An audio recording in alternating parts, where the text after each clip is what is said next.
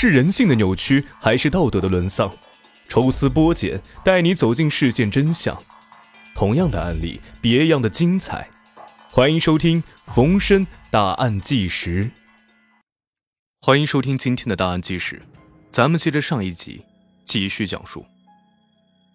而根据村民们反映，当晚他们听到老婆坐在路边，至少哭了两个小时。你老婆到底跑出去了多长时间？侦查员厉声问道。看到侦查员严肃的表情，周家国先是一愣，马上又傻笑着说：“啊，我没钱买表，谁知道他跑出去多久呢？”哈。在回答这些问题的时候，周家国又开始转动他那副小眼睛，又表现出一副人畜无害的样子。但是侦查员还是从他的表情中捕捉到了一丝的慌张，而且他曾经三进宫，很显然其心理素养要强于常人。同时，几名侦查员又来到了周家国的家。周家的条件比较差，周家国打了半辈子的光棍，后来才娶到了一个带着孩子的哑巴老婆。虽然这样啊，但周家国对老婆却并不好，经常打骂，老婆很怕他。当警察通过手语询问他关于周家国的事情，这个可怜的女人一脸的惊怒之色。对于周家国的审讯也一并进行。经过了一天的斗智斗勇。周家国看似镇静的表象下面，已经出现了慌乱。侦查员也更有底气了。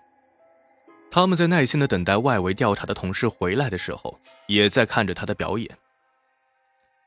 当晚十点多，秘密侦查的两名侦查员在周家国家的一个十分隐秘的地方，找到了胡桂花的衣物和他卖蚕豆的几块钱。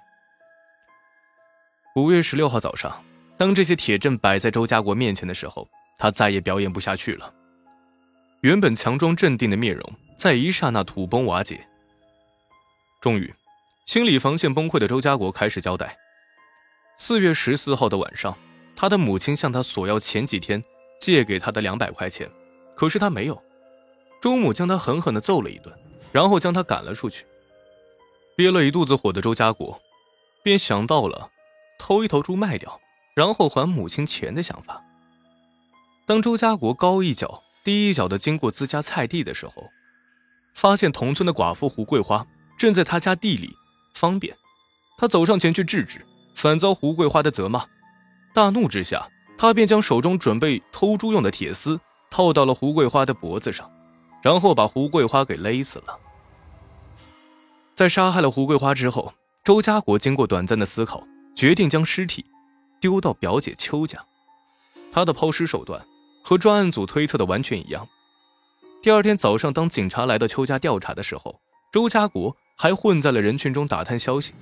为了摆脱嫌疑，每次警察问他的时候，他总是表现出一副无辜的表情，以至于在很长一段时间内，警方都没有发现他的疑点。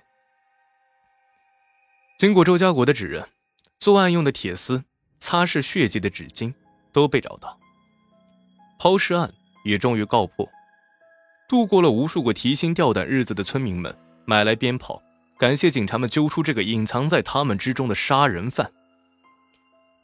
然而案件并没有结束，侦查员通知和周家国的接触，发现他并不是一个冲动的人，反而十分的沉着冷静，要不然也不会几次躲过警方的询问。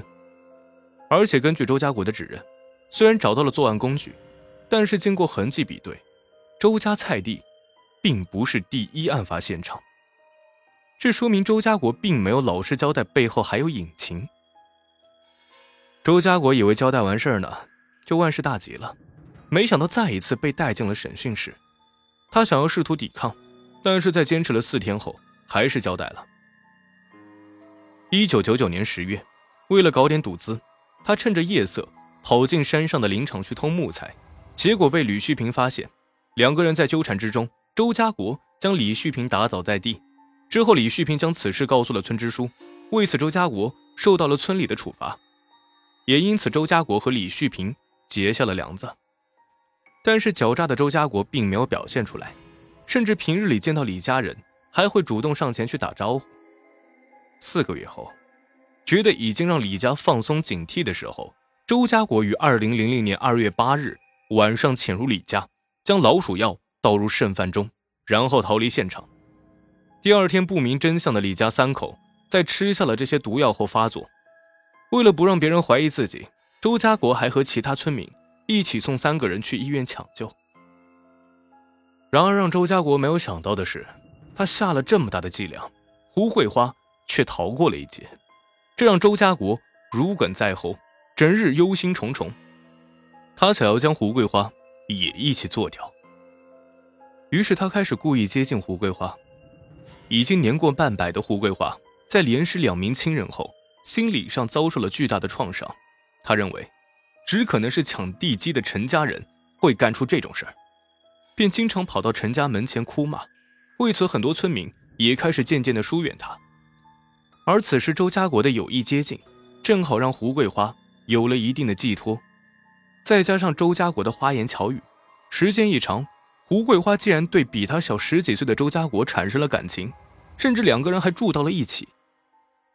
因为村里每家每户都住得比较远，加上两个人行事小心，所以在长达半年的时间里面，竟然没有人发现这两个人之间的关系。既然两个人都已经走到了这一步，那为什么周家国还要下杀手呢？这还要从一句梦话说起。有一天早上。周家国醒来的时候，发现胡桂花正一眨不眨的盯着他。周家国一惊，问他为什么要这样看自己。胡桂花说：“你刚才说梦话了。”说完，胡桂花便不再说话，下地穿衣服了。周家国也不知道自己说了什么，也不敢多问。穿好衣服之后，也离开了。回家的路上，周家国在思考自己到底说了什么。越想越觉得后怕，是不是自己说了不该说的，说漏嘴了？想到这个地方，他觉得自己再不下手的话，迟早要出事于是他想了一个办法。胡桂花平时比较好吃东西，于是，一向抠门的周家国下山买了一个大西瓜，往里面打了老鼠药，然后丢在了胡桂花家的门前。他觉得胡桂花一定会吃的，到时候毒药一发作，胡桂花肯定完蛋了。自己做过的事儿，也就没人知道了。可是第二天，周家国来到胡桂花家的时候，发现胡桂花并没有出事儿，而是邻居家的傻儿子来福死了。周家国心中一惊，为了试探胡桂花对自己的态度，他又偷偷的去找胡桂花约会，结果对方对他的态度明显变得冷淡。胡桂花多次说起要替丈夫和儿子报仇。从那之后，周家国整日提心吊胆。他总觉得，哪一天胡桂花会找他索命，于是想要杀了他的愿望也更加的强烈。四月十四号，他故意和母亲发生争吵，又打了妻子后，假装上床睡觉，实则是偷偷的出了门，以约会的名义，将胡桂花骗到了一个少有人来的池塘边，趁其不备，用铁丝将对方勒死了。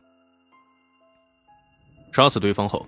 周家国便扛着尸体，在漆黑的山路上走了两公里，来到邱家。几天后，他又故意的半夜跑到胡桂花家里，偷走她的衣服，制造一种真的有邪事发生的假象。至于为什么要将尸体那么远的送到邱家，周家国的解释是，邱家妻子是他的表姐，警方只会怀疑是邱家的仇人干的，而不会想到他这个亲戚。说到这儿来啊，周家国竟然露出了一丝得意的神色。似乎对他的计划表示很满意，而周家国最后谈到胡桂花时，他说：“那个女人根本就没有想到我要她死，还以为我要找她睡觉呢，所以毫无防备，活该。”听周家国说完这几句话，再联想到胡桂花死都没有闭上的双眼，侦查员们心里一阵的发凉。二零零一年六月二十四号。涉嫌杀人的犯罪嫌疑人周家国被公开逮捕，神寨村的群众们第二次点燃鞭炮，为恶魔送行。